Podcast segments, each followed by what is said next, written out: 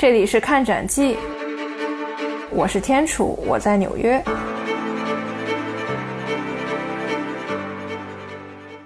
刚才呢，我们聊了一下，就说呃，新冠疫情对这个大都会美术馆一百五十周年馆庆的影响。然后呢，下面其实我们想带大家简单的回顾一下，就说大都会这一百五十年的历史。在美国能够类似于白手起家，然后建立一个世界级的大博物馆。对对对，就是它的呃怎么成立的呀？其实我我相信大家可能挺多还是挺感兴趣的，也不一定说每个人都是十分清楚的。因为大都会美术馆这个，第一它的场馆真的非常大，而且它占据的是这种纽约中央公园，就是中央公园那么大的面积，就是几乎没有一个建筑，全是绿地嘛。其实它就是在这个中央公园旁边占了很大很大的一个部分，得有三条街还是四条街？七十九街到八十二、八十三街吧，还是？很多条街，对对，所以可见它这个十分的大，而且就说每一个角落都被利用上了，这点就是说明，就说大都会作品你真的是看不完的，你一天之内不可能看完。所以很多就宣传纽约这个旅游文化的这些网站啊什么的，就就会介绍大都会美术馆，但是他们永远会提到说啊，大都会美术馆你几乎不可能在一天时间内看完，就这个真的是事实，就是因为它。馆藏真的太多了，所展出的内容也太多。是是，大都会呢，它是建于一八七零年啊。朋友们对一八七零年整个那世界上各个国家都发生了什么，其实可以有一个大体的了解。因为大都会它的建立其实也是一个。时局所导致的吧，因为那个时候嘛，在全世界可以说是在第二次工业革命时期，差不多是在一八五零年左右吧。所以那个时候，它在美国本身就涌现了一大批跟工业相关的产业，然后又催生了一大堆资本家。那个时候，在美国的有钱人还是很多的。然后这一些人的话，可以通过买艺术品的方式，然后。决定就是说，想在美国这个地方，就相当于是建一个能跟大英博物馆呀、凡尔赛宫啊，就像这种国际上比较知名的大的文化机构能相匹敌的一个机构。因为那个时候在美国基本上什么都没有，就是在美国的话，他自己的艺术收藏也没有说非常的大，然后单体的一个你要说拿一个博物馆、拿一个文化机构跟那些英美的老牌资本主义国家去比的话。的确也没有什么可以拿得出手的，所以当时就是有一批对艺术有兴趣的这些商人啊、金融家呀，然后他们就想着准备开一个能跟这些世界级的大的文化机构能匹敌的这么一个机构。大都会呢，就是在这个背景下吧，可以说是被建立起来。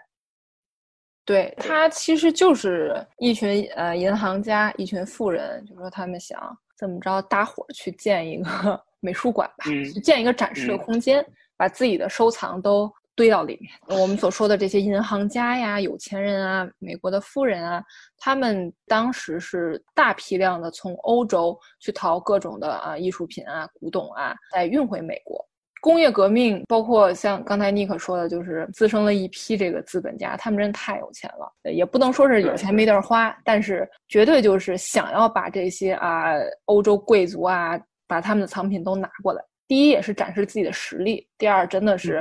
想要跟欧洲有同等的地位。因为我个人觉得，就说如果你把欧洲行为形容成一个特别饱经沧桑的智者的话，我觉得美国那会儿就像个毛头小子一样，而且是特别想要装小小大人的那种，想装成熟的那种毛头小子。是是。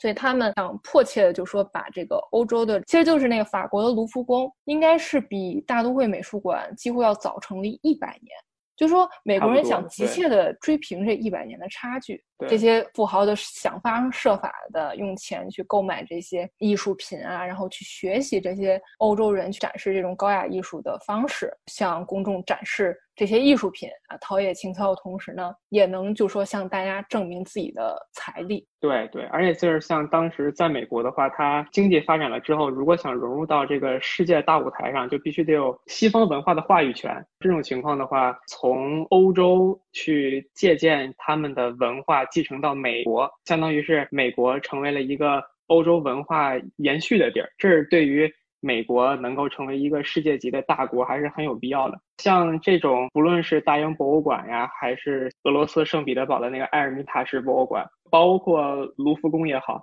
就其他的世界三大博物馆吧，他们这些文物啊、艺术品呀，都是皇家的收藏，收藏本身就已经是很完善的了。但是当时的大都会的话，因为呃，刚建立之初，美国它也没有贵族阶层，它之前也是一个很新兴建立的一个国家，所以它的确本身什么都没有，一穷二白的境地。开始的阶段就是通过购买的方式，然后慢慢的、逐步的，在这个几十年、一百年间，就是积累起来自己的收藏，所以也挺不容易的，就是能够相当于是白手起家建立了这么一个庞大的博物馆。嗯，建立这么一个庞大的艺术帝国，就像你刚才说的，它没有一个现成的体系，它需要借鉴，它需要自己成立，需要讨论，需要各种事情去促成这个东西。足不出户逛纽约，带你一起云看展。然后像这个大都会博物馆，它其实刚开始建立的时候，它就跟西方的，包括大英博物馆啊，就这些。欧洲体系的博物馆它不一样，因为它是几个大富豪自己建立的，就是他们是一个那种公司的性质，然后几个创始人就是他们建立的董事会，他们整个这个很多人去做这个博物馆的决策权，然后它下面还有基金会呀，然后还有管理部门等等，所以它整个就是一个大公司。他们最开始买艺术品的钱，这几个董事会的成员们每个人掏了点家底儿。然后，如果这几个董事会的成员们他们自己本身都很有钱嘛，他们如果已有的一些收藏品的话，就也捐给了这个大都会博物馆。最开始的一批藏品就是大家自己的私人藏品，就拿出来，然后给了这个大都会。然后又自己掏腰包，成立了一个相当于是基金会吧。通过这个基金会，然后到世界各地去买艺术品，就是大概是这样子。很有一种公司 刚成立的时候，然后大家还什么都没有，必须得赶紧弄到钱，然后就开始发展壮大，就那种感觉。就一个初创公司 的辛酸辛酸成长史。没有，我是说，他最开始有一批藏品，就是。当时美国有一个驻塞浦路斯的领事吧，他叫切斯诺拉 （Chesnola）。然后这个人他当时在在普鲁斯就是就职期间，他通过考古发掘呀，也有自己的很多的关于地中海，就是从古希腊时期一直到古罗马时期的很多的文物，建立了自己的小收藏。然后他这一批收藏后来又去了法国，又去了英国。然后英国跟法国其实当时好像他们都很想要这一批藏品文物。后来大都会就相当于给截胡了吧，就跟那个切斯诺拉说，如果你把这些藏品卖给大都会的话，然后我能让你当馆长。切斯诺拉好像就把这批藏品就直接卖给大都会了。嗯，相当于是。最早的、最数量最大的一批藏品，就是这个切斯诺拉自己的这个塞浦路斯文化的收藏。就到现在的话，在大都会博物馆二楼，穿过那个近东艺术区，有三四个展厅，就全都是他的那个他的那个藏品。就是应该是这个展厅，就是塞浦路斯的一些文物吧，很有地中海的那种风格。那这个展品应该就是属于最早的一批藏品了。最早一批藏品，对对，就是相当于是这个现在这个八十多街这个新的展馆，就是整个大都会这个新建筑。这个新建筑应该是在一八八零年还是什么时候建的吧？就是这个新建筑建了之后，就是这个切斯诺拉的这个塞浦路斯藏品就是第一批。对，因为刚才你还提到了这个，当时这个大都会半路截胡，就说只要你给我这个文物，我就让你当馆长。其实这个我觉得也是挺有意思的一点。我觉得在那个时候，就是我个人觉得，就说他这个一个理事会席位，可能你可以用这种捐钱或者捐文物、捐艺术品的方式来获得。我不知道我说的对不对，但是我相信这个呢，不是说一件坏事儿。我觉得这是从艺术的角度来想，它是一件好事儿。第一，就是说，呃，对于艺术的展示，那它一定是需要维护成本。包括建场馆啊、办展览啊，一定都是需要，包括收购作品，一定是需要成本的。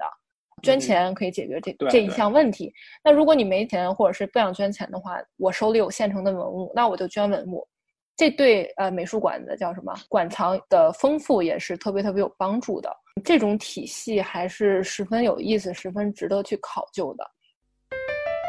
每一期的看展季，我都会邀请纽约当地的艺术家、业内人士和行业大咖，和我一起从多元角度为您介绍不一样的美术馆，颠覆您对美术馆的刻板印象。在这里，我先卖个关子，其中不妨神秘嘉宾哦。您就算看过，也没听过，所以千万不要错过哦。内容由喜马拉雅独家呈现。